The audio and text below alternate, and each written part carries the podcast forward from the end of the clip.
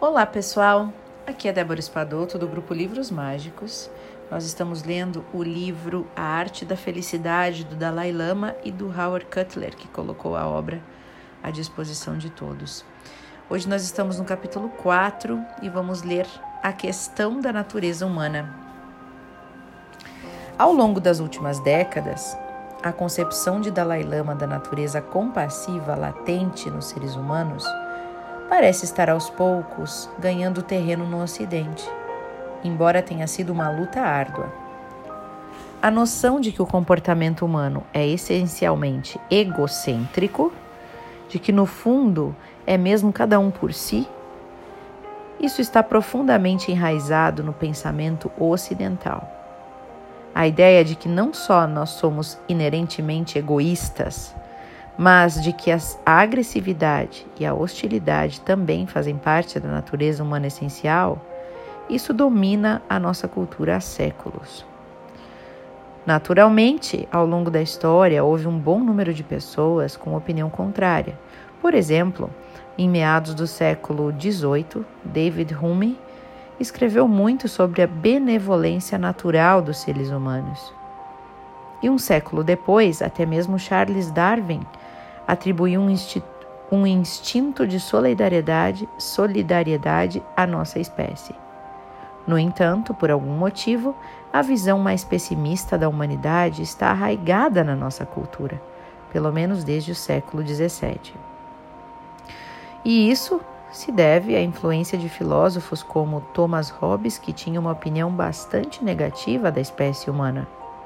Ele considerava a humanidade muito violenta competitiva, em constante conflito e preocupada apenas com interesses pessoais.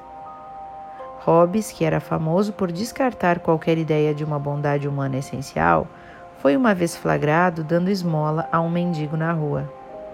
Quando questionado a respeito desse impulso generoso, ele alegou não estar fazendo aquilo para ajudar o mendigo. Estava apenas aliviando a sua própria consternação diante da pobreza do homem. Olha que interessante, né, pessoal? Fazendo um parênteses aqui. Às vezes a gente faz uma caridade achando que está fazendo para o outro, mas na verdade a caridade é para a gente, né? A gente está fazendo para o outro para que a gente se sinta bem conosco, né? Com a gente mesmo. Não que não se deva fazer uma caridade, a caridade deve ser feita sempre. Ela sempre que pode beneficiar alguém, ela deve ser feita. Mas ainda é difícil alguém que realmente dá única e exclusivamente só pelo outro, que se doa e não pensa no sentido de tipo, ah, eu estou fazendo esta caridade, lá no fundo o ego, né, fica tranquilo assim, ah, que bom, eu estou fazendo a minha parte, né? Eu sou uma pessoa boa, né? Quem nunca? Bom, é bom a gente pensar nessas coisas, né? Continuando, da mesma forma, no início desse século, o filósofo espanhol George Santayana escreveu que impulsos generosos, embora possam existir, eles costumam ser fracos, efêmeros e instáveis na natureza humana. Mas cave um pouco abaixo da superfície e então descobrirá um feroz, um ser feroz, persistente e profundamente egoísta.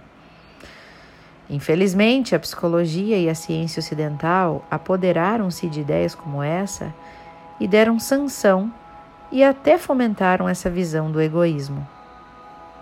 A partir dos primeiros tempos da moderna psicologia científica, houve uma pressuposição geral e fundamental de que toda motivação humana é, em última análise, egoísta, baseada meramente no interesse pessoal.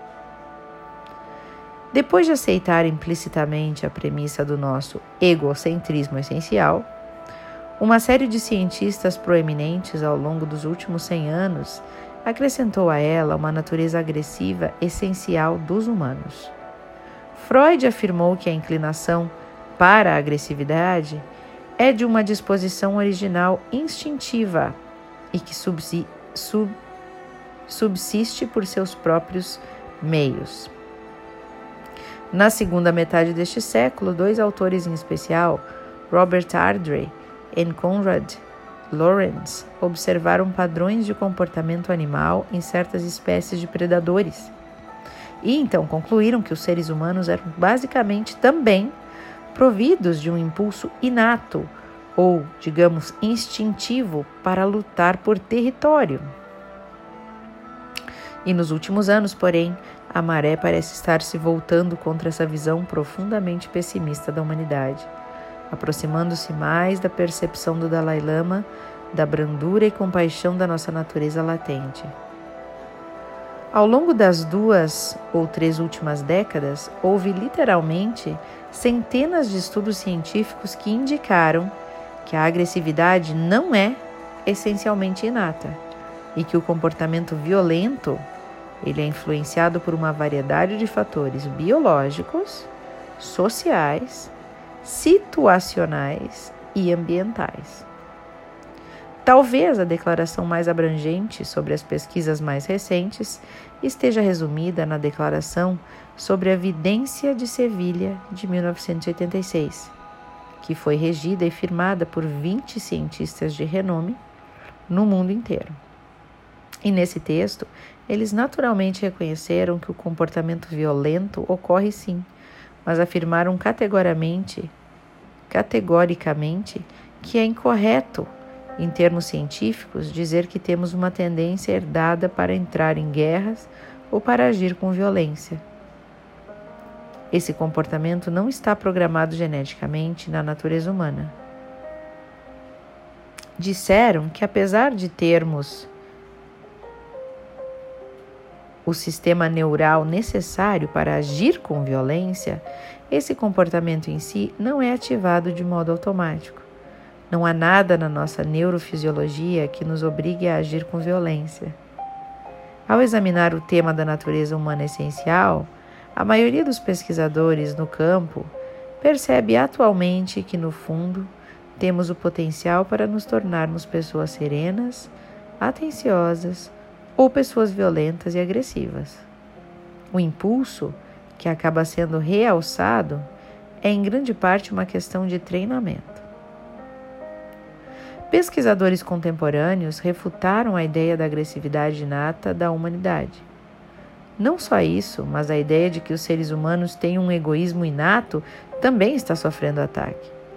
Estudiosos como Daniel Batson ou Nancy Ensberg, da Arizona State University, eles realizaram numerosas pesquisas ao longo dos últimos anos que demonstraram que os seres humanos têm uma tendência ao comportamento altruísta que é o contrário de egoísta, né? Alguns cientistas, como a socióloga doutora Linda Wilson, procuram descobrir por que, que isso acontece. E ela propôs a hipótese de que o altruísmo pode fazer parte do nosso instinto básico de sobrevivência. O exato oposto de ideias de pensadores anteriores que postulavam que a hostilidade e a agressividade era que eram o principal a principal característica do nosso instinto de sobrevivência. Então, é uma, uma hipótese contraditória. E ao examinar mais de 100 catástrofes naturais, a doutora Wilson descobriu um forte padrão de altruísmo entre as vítimas, que parecia fazer parte do processo de recuperação. Descobriu que o trabalho em conjunto para ajudar uns aos outros costumava afastar a possibilidade de problemas psicológicos no futuro. Problemas que poderiam ter resultado do tal, poderiam ter resultado do trauma. A tendência a criar fortes laços com outros em ações, em ações destinadas ao bem-estar de outros, tanto quanto ao seu próprio, pode estar profundamente enraizada na natureza humana, tendo sido criada no passado remoto, quando aqueles que se uniam e faziam parte de um grupo tinham maior chance de sobreviver. Essa necessidade de fortes vínculos sociais persiste até hoje. Em estudos como, por exemplo, um realizado pelo Dr. Larry Shrevitz, que tinha o objetivo de pesquisar os fatores de risco para a doença coronariana, descobriu-se que mais concentrado em si mesmas, aquelas que se referiam a si mesmas usando os pronomes eu, mim, meu, né, com maior frequência na entrevista. Então essas é, que, que quanto mais a pessoa estava concentrada em si mesma, maior tinha a probabilidade de desenvolver doença coronária, mesmo quando outros comportamentos prejudiciais à saúde estavam sob controle. Olha que interessante. Cientistas também estão descobrindo que as pessoas a quem faltam fortes laços sociais parecem ter a saúde frágil, níveis mais altos de infelicidade e uma maior vulnerabilidade ao estresse. Tomar a iniciativa de ajudar os outros pode ser tão essencial à nossa natureza quanto a comunicação. Seria possível traçar uma analogia com o desenvolvimento da linguagem que, à semelhança da capacidade para a compaixão e o altruísmo, é uma das esplêndidas características da espécie humana. Determinadas áreas do cérebro são especificamente devotadas ao potencial para a linguagem. Se formos expostos a condições ambientais adequadas, ou seja, se formos expostos a uma sociedade que fala, essas áreas distintas do cérebro começam a se desenvolver e amadurece à medida que a nossa capacidade para a linguagem for crescendo. Da mesma forma, todos os seres humanos podem ter como dom natural a semente da compaixão. E quando exposta a condições adequadas, seja em casa, na sociedade como um todo, e mais tarde, talvez por meio dos nossos próprios esforços direcionados, então essa semente vicejará, vai brotar. Com essa ideia em mente, pesquisadores estão agora procurando descobrir as condições ambientais ótimas que permitem que a semente da atenção e compaixão pelos outros amadureça em crianças. Olha que bonita. Eles já identificaram alguns fatores, por exemplo, ter pais capazes de moderar as suas emoções, que sejam modelos de comportamento atencioso, que estabeleçam limites adequados para o comportamento dos filhos, que comuniquem para a criança que ela é responsável pelo seu próprio comportamento e que usem a argumentação para ajudar a direcionar a atenção da criança para estados emocionais ou afetivos, bem como para as consequências do seu comportamento sobre os outros. Uma revisão dos nossos pressupostos básicos acerca, acerca da natureza latente dos seres humanos, de hostil para solidária, pode abrir novas possibilidades. Se começamos por, por pressupor o um modelo de todo o comportamento humano baseado no interesse pessoal, um bebê serve de exemplo perfeito como prova dessa teoria. Vamos pensar juntos. Ao nascer, os bebês parecem estar programados com apenas uma ideia na cabeça: a gratificação das suas próprias necessidades, que é alimento, conforto físico e assim por diante. Entretanto, se eliminarmos esse pressuposto egoísta básico, um quadro totalmente novo começa a surgir. Poderíamos, com a mesma facilidade, dizer que um bebê nasce programado para uma coisa apenas: a capacidade e o objetivo de trazer prazer e alegria aos outros. Pela simples observação de um bebê saudável, seria difícil negar a meiga natureza latente dos seres humanos. E a partir dessa nova perspectiva, poderíamos defender com sucesso a hipótese de ser inata a capacidade de dar prazer ao outro, a quem lhe devota cuidados. Por exemplo, num recém-nascido, o sentido do olfato é desenvolvido até talvez apenas 5% da capacidade de um adulto e o sentido do paladar é pouquíssimo desenvolvido. Mas o que existe desses sentidos no recém-nascido está voltado para o cheiro e para o sabor do leite materno. O ato de amamentar não só fornece nutrientes ao bebê, mas ele também serve para aliviar a tensão nos seios da mãe. Logo, nós poderíamos dizer que o bebê nasce com uma capacidade inata para dar prazer à mãe por meio do alívio da tensão nos seios. Um bebê também está programado em termos biológicos para reconhecer e reagir a rostos. E são poucas as pessoas que deixam de sentir um prazer autêntico quando um bebê nos olha, né? Inocente, seus olhos pequenininhos e sorri.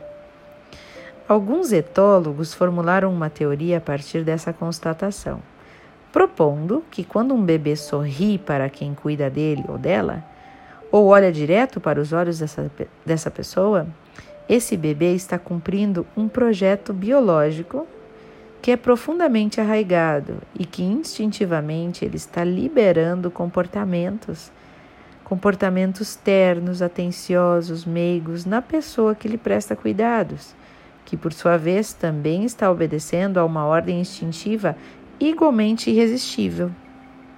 À medida que mais pesquisadores saem em campo para descobrir objetivamente a natureza dos seres humanos, a concepção do bebê como uma trouxinha de egoísmo ou uma maquininha de comer e dormir, está cedendo lugar a uma visão de um ser que vem ao mundo com um mecanismo inato, destinado a dar prazer aos outros, aos que estão à sua volta, exigindo apenas as condições ambientais adequadas para permitir que a semente da compaixão latente e natural germine e cresça.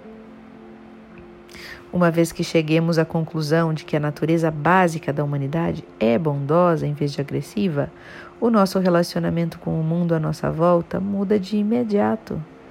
Encarar os outros como seres essencialmente bondosos, por piores que eles sejam, ao invés de encará-los como hostis e egoístas, nos ajuda a relaxar, nos ajuda a confiar e a viver tranquilos. E essa atitude nos torna mais felizes. Que lindo esse áudio, achei tão bonito. Várias pesquisas no início, né? Mas essa parte final dos bebês tão bonito, né? E a gente vê que tudo é uma questão de mudar nossa percepção, né? De mudar nossa percepção, de olhar para o outro lado. Aqui nesse, nesse plano terrestre, nós somos muito duais, né?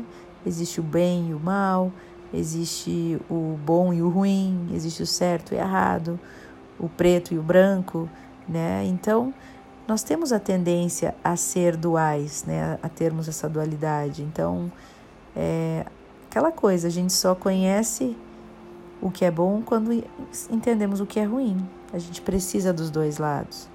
Então, é, é uma mudança de perspectiva. Conseguirmos olhar de outra forma. Desejo a vocês ótimas reflexões e até o próximo áudio.